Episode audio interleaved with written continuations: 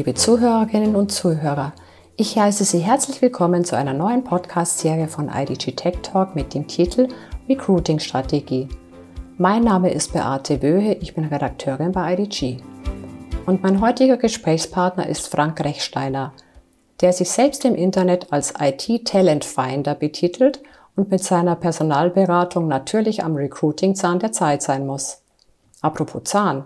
Ich möchte von Herrn Rechsteiner wissen, ob wir den Unternehmen den Zahn ziehen müssen, dass ihnen die Bewerber die Türen einrennen. Ist es nicht eher so, dass sich heute die Unternehmen bei möglichen Jobkandidaten bewerben müssen?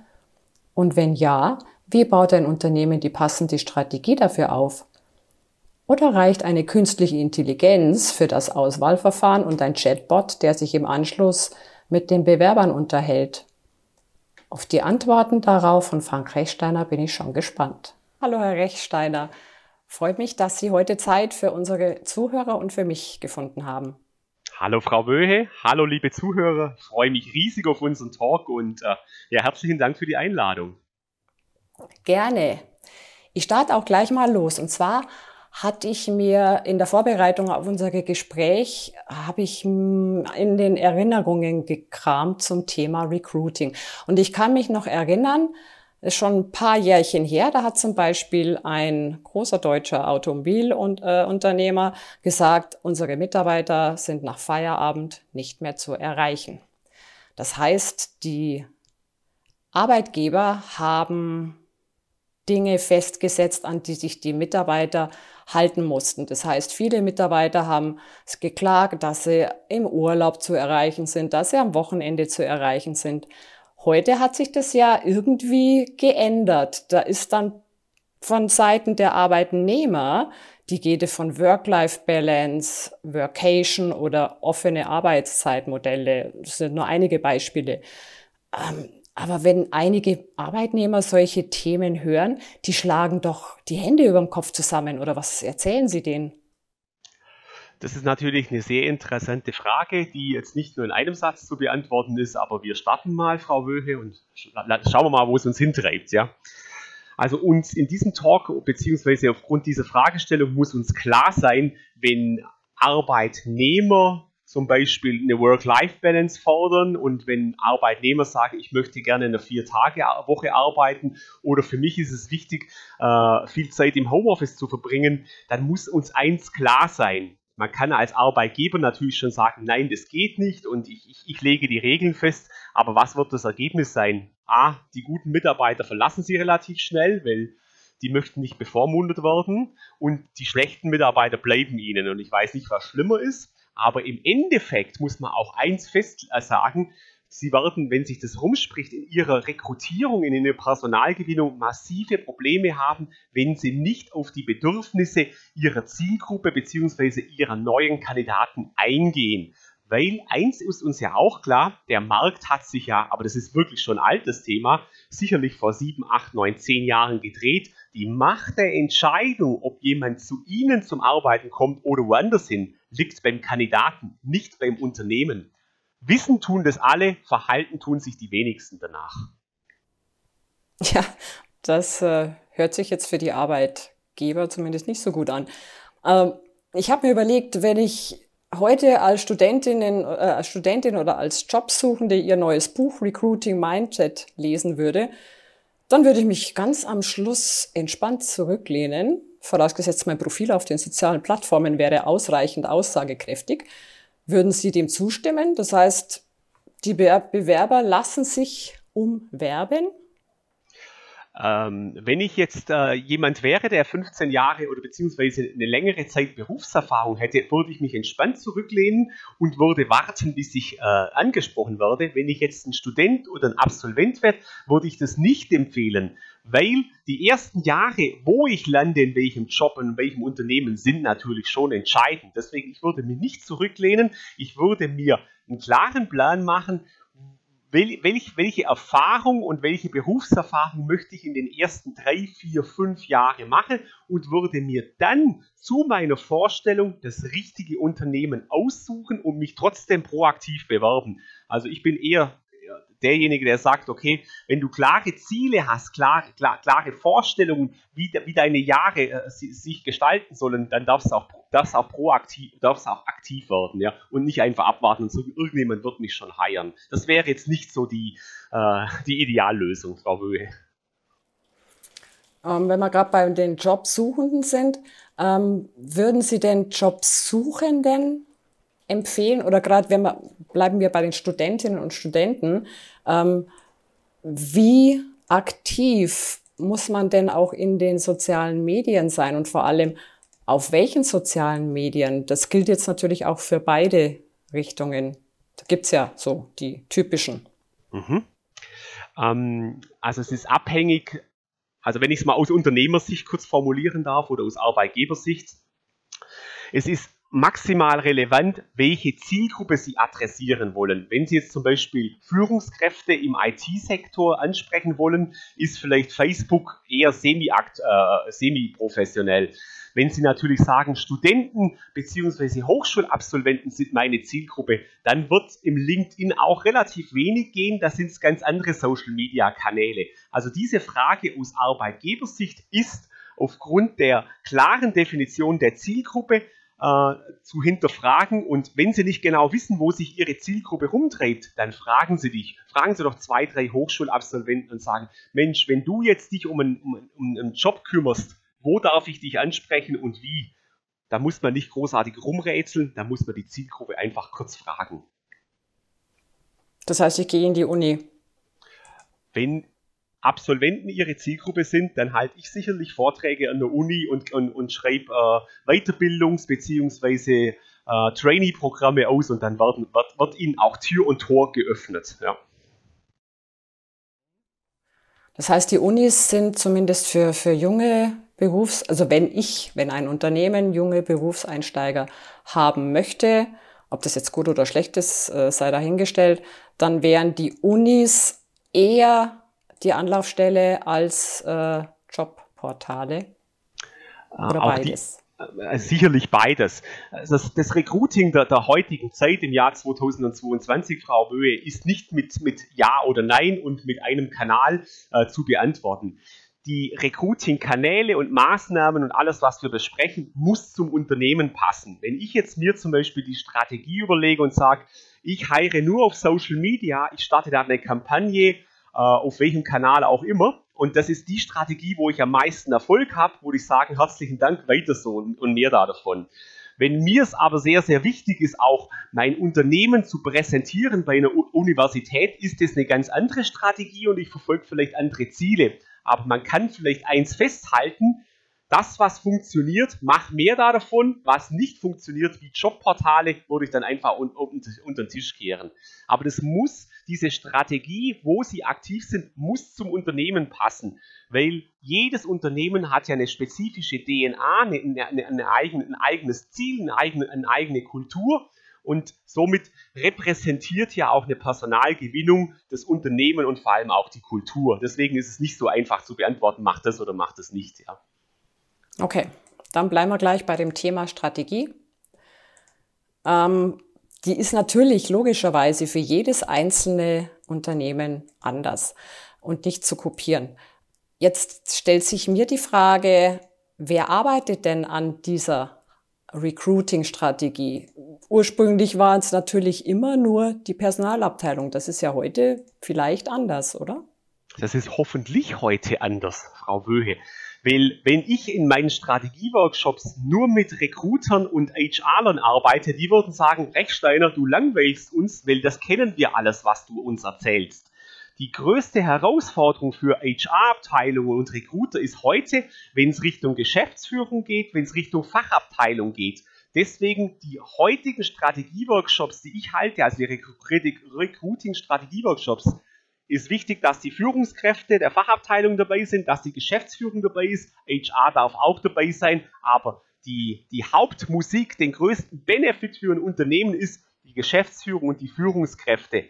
Weil für die ist das Thema Recruiting, das hat die HR-Abteilung früher gemacht und das tut sie heute nur noch teilweise, weil ohne den Support der Geschäftsführung und in kompletter Zusammenarbeit mit der Fachabteilung wird es in der heutigen Zeit sehr, sehr schwierig, erfolgreich zu rekrutieren. Ja? Das ist ein Hand in Hand heute. Die Aussage ist ja putzig. Die HR darf auch dabei sein bei diesem Thema. Ähm, wie ist denn da Ihre Erfahrung? Was, äh, was auf, ist auf Sie als, als, als Berater? Wer kommt denn da? Da kommt doch erstmal die HR-Abteilung zu, oder? Kommt, kommt da schon die Geschäftsleitung auf einen Berater zu? Uh, um, ehrlich, um ehrlich zu sein, nee, geht nicht von HR raus. Meine Anfragen kommen eigentlich zu 95 Prozent von einem Geschäftsführer, von einem Bereichsleiter, der entweder über Empfehlung kommt und sagt, arbeite mit dem Rechtsteiner zusammen oder ich bin auf Social Media omnipräsent, die lesen da irgendwas von mir und kommen auf mich zu. Dass HR zu mir kommt, ist relativ selten. Kommt praktisch fast nicht vor. Echt? Oh, das äh, überrascht mich jetzt schon ein bisschen. Hat so mich am Anfang auch überrascht, Frau, äh, ja. Frau ja, ja, ähm, man, man lernt immer noch dazu. Ähm, jetzt wollte ich noch mal zu dem Thema zurückkommen. Eben aus dem Bewerbermarkt wurde ein Arbeitgebermarkt. Ähm, gut, Arbeitgeber heißt es jetzt auch nicht unbedingt. Jetzt ist es bei mir die Frage, große Unternehmen können sich leisten, überall omnipräsent zu sein. Das heißt, ob die jetzt Bewerber suchen oder ob die Teilnehmer für, für eine Veranstaltung suchen, äh, die schießen aus allen Kanonen. Jetzt gibt's aber gerade in Deutschland eben auch unseren schönen, lieben Mittelstand, wo vielleicht, wenn überhaupt, im Unternehmen nur eine Person in der Personalabteilung sitzt und vielleicht nur ein Geschäftsführer da ist und vielleicht äh, abteilungsübergreifende äh, mittleres Management. Da fehlt's ja schon an den personellen Ressourcen das auf die Straße zu bringen, meine ich. Wenn, wenn ich so eine Strategie habe als kleiner Mittelständler, ich will genau diesen Bewerber oder, oder diese Bewerberin, ähm, was ist das elementar Wichtigste, was ich unbedingt auf die Straße bringen muss? Diese Frage beantworte. Ich möchte aber noch kurz zuerst ein bisschen ausholen, weil Sie haben natürlich einen wichtigen Punkt angesprochen. Wenn ich heute ein großes Unternehmen bin und habe eine Sichtbarkeit, meine Sichtbarkeit hat BMW, hat Google, hat Amazon, das da wissen alle, da wollen alle arbeiten, die haben nicht das Problem wie der Mittelstand sichtbar und markant zu sein. Die haben die Herausforderung heute über Technologie von vielen Bewerbungen die richtigen zu selektieren. Deswegen, da spricht man oft von KI und künstliche Intelligenz etc. 95 Prozent der Unternehmen in Deutschland haben dieses Problem, also dieses positive Problem, nicht. Die sind weder sichtbar, die haben viel zu wenige Kandidaten bzw. Bewerber. Für die muss es eine ganz andere Strategie geben. Die, haben, die müssen sich die Frage stellen, okay, habe ich eine Strategie? Bin ich als Unternehmen sichtbar? Das ist meist nicht der Fall. Also im Vertrieb sind die sichtbar, aber im klassischen Rekrutierungsprozess, im HR sind die nicht sichtbar. Und was sind meine Methoden und was ist meine Ansprache, dass ich ziemlich unique und einzigartig bin und wirke? Und da müssen Sie natürlich schon personell ein bisschen nachladen. Wenn Sie da eine Halbtageskraft haben äh, im HR, dann wird es da deutlich schwierig. Dann müssen Sie sich auch nicht wundern, dass Sie keine Kandidaten haben. Mhm. Okay, die Zeiten sind vorbei. Ähm, was heißt es aber trotzdem? Ich meine, ich habe ich hab eine Strategie, oder, oder die, die Geschäftsführung und die HR-Abteilung hat eine Strategie und steht jetzt vor einer riesen Liste, die abgearbeitet werden muss. Gehe ich in die Unis, äh, gehe ich auf äh, Xing, gehe ich auf LinkedIn, mache ich's keine Ahnung, über irgendwelche Anzeigen im Netz. Ähm, wer soll das machen? Also Sie brauchen erstmal, wenn Sie ein mittelständisches Unternehmen sind, brauchen Sie im HR Man or Woman Power. Soll heißen, wenn Sie mit einer Halbtageskraft aktiv sind, wird das nicht funktionieren. Ich höre ja schon von jedem Mittelständler seit Jahren, das Personal, die Mitarbeiter ist die wichtigste Ressource. Dann darf sich das natürlich auch in dem Bemühen, neue zu erfinden und die alten in Anführungszeichen zu halten, widerspiegeln. Also kann es kein Problem sein, zwei Leute im HR einfach einzustellen. Ja? Das, ist, das setzt sich voraus. Und wenn Sie sagen, wir haben jetzt eine riesen Herausforderung, wo soll man denn aktiv werden? Dann würde ich sagen, konzentriere dich lieber auf zwei Kanäle und mach die hochprofessionell, wie überall so ein bisschen aktiv zu sein. Das ist eher super kontraproduktiv, ja. Weil, wenn man, wenn man sich für Social Media entscheidet und da möchte man rekrutieren und da kommt das Wort Active Sourcing irgendwie auch ins Spiel, dann muss das Maximum professionell abgehen und wenn das semi-professionell ist, dann spüren das die Kandidaten, dann antworten die ihnen nicht. Das ist super kontraproduktiv. So wie sie es früher im Vertrieb auch gemacht haben das, was sie machen, hochprofessionell oder die Finger davon lassen. Ja. Das heißt im Endeffekt ähm, lieber weniger, aber das dann richtig äh, ja, fokussiert, aktiv. Definitiv fokussiert und deswegen ist die Strategie so wichtig. Da, da sagen immer, ja, wir haben eine Strategie. Wenn Sie eine klare Strategie hätten, wären alle diese Fragen beantwortet. Dann wissen Sie, wer ist die Zielgruppe, welcher Kanal finde ich die, dann habe ich jemanden, der nur diese Zielgruppe betreut und dann werden Kampagnen gefahren, eine nach der anderen, dann haben sie auch Bewerber. Das ist der Inhalt einer klaren Strategie und die meisten haben keine. Stellenanzeigen auszuschreiben auf Social Media oder auch Print, das ist keine Strategie, das ist eher hilflos. Punkt. Ja. Gibt's, gibt es unterschiedliche Strategien? Natürlich gibt es die für kleine Unternehmen und für große Unternehmen, oder?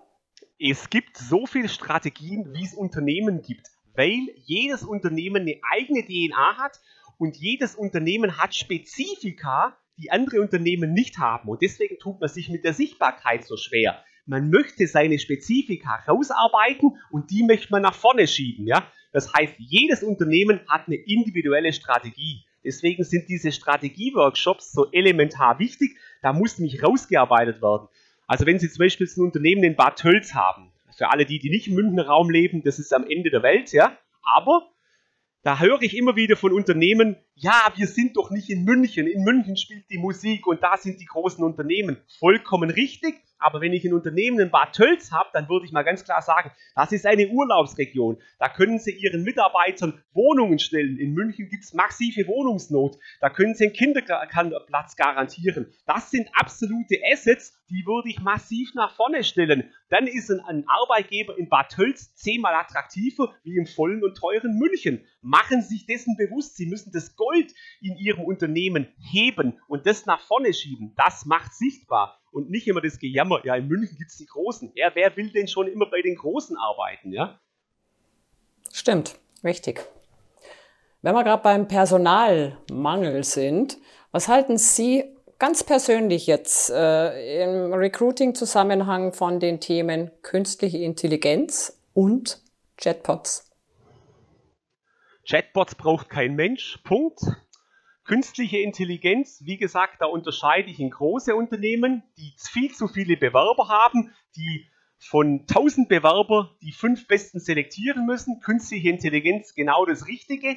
Alle anderen Unternehmer, die zu wenig Bewerber haben, kümmern sich um die Strategie, um Active Sourcing. Vergessen Sie künstliche Intelligenz. Wenn Sie heute keine Bewerber haben, dann wird künstliche Intelligenz auch keine herzaubern. Und die, die Technologie ist dann heute noch nicht so weit, dass das jeder, also jeder Mittelständler einsetzen könnte. Bitte aufs Wesentliche fokussieren und sich nicht mit diesen Ablenkungsmanöver von irgendwelchen Technologieunternehmen ständig beschäftigen. Mhm. Wenn man, wenn man die ganze Sache händisch macht, äh, fällt mir jetzt gerade ein, ich kann mich als Bewerber eben attraktiv machen. Wäre es denn auch eine Strategie, wenn ich, wenn ich ähm, weiß, welche, äh, welche Person ich äh, brauche, einfach mal sich vorher aktiv selbst auf die Suche zu machen, um dann praktisch den Bewerber mit, mit, ein, mit meinem Profil, mit meinem Unternehmensprofil total auf diese Person abgestimmt anzusprechen. Oder ist es schon zu viel Arbeit, die dann wieder dahinter steckt? Äh, vor, danke für diese Frage, Frau Wöhe. Vor viel Arbeit darf man sich in der heutigen Zeit, wenn es zum Thema Personal und Recruiting geht, nicht scheuen. Da werden Sie nicht dran vorbeikommen. Die Zeiten, wo Sie sagen, oh, ich habe drei Bewerbungen und die schiebe ich einfach weiter, sind maximal zu Ende. Sie leiden ja da draußen alle an Bewerbermangel. Also würde ich mir doch sehr viel Zeit nehmen, mich mit meiner Fachabteilung zusammenzusetzen. Und das ist jetzt elementar wichtig. Als HR, als Recruiter kann ich das nicht alleine tun. Deswegen sind die Stellenanzeigen so beschissen und nichts aussagend. Sie müssen sich mit der Fachabteilung zusammensetzen, rausbekommen. Was ist denn da ein Musskriterium? Was sucht ihr denn für eine Art Mensch? Was macht euch als Team so einzigartig? Und die Informationen will ich, will ich ja zukünftig transportieren. Da hilft es jetzt halt nicht zu schreiben, wir suchen jemanden, der teamfähig ist. Wir suchen jemanden, der analytisch denken kann. Oh, um ehrlich zu sein, deswegen gibt es keine Bewerber, weil jeder ist irgendwie teamfähig und jeder kann auch analytisch denken. Der Inhalt eines Strategieworkshops ist es, so weit runterzubrechen, bis nur noch zwei Musskriterien übrig bleiben und dann ihre, ihre Benefits, die sie als Unternehmen, als Team zu bieten haben, da müssen dann 15 stehen. Dann kann man loslegen, sich viel Zeit nehmen. Wenn man hat eh keine Bewerber, dann kann man ja um zwei, drei massiv kämpfen. Also da ist die Zeit einfach da. Wenn, wenn, das, wenn das heute nicht gegeben ist, würde ich ganz klar sagen, einfach so weitermachen und weiter über Fachkräftemangel jammern, ja. Hm.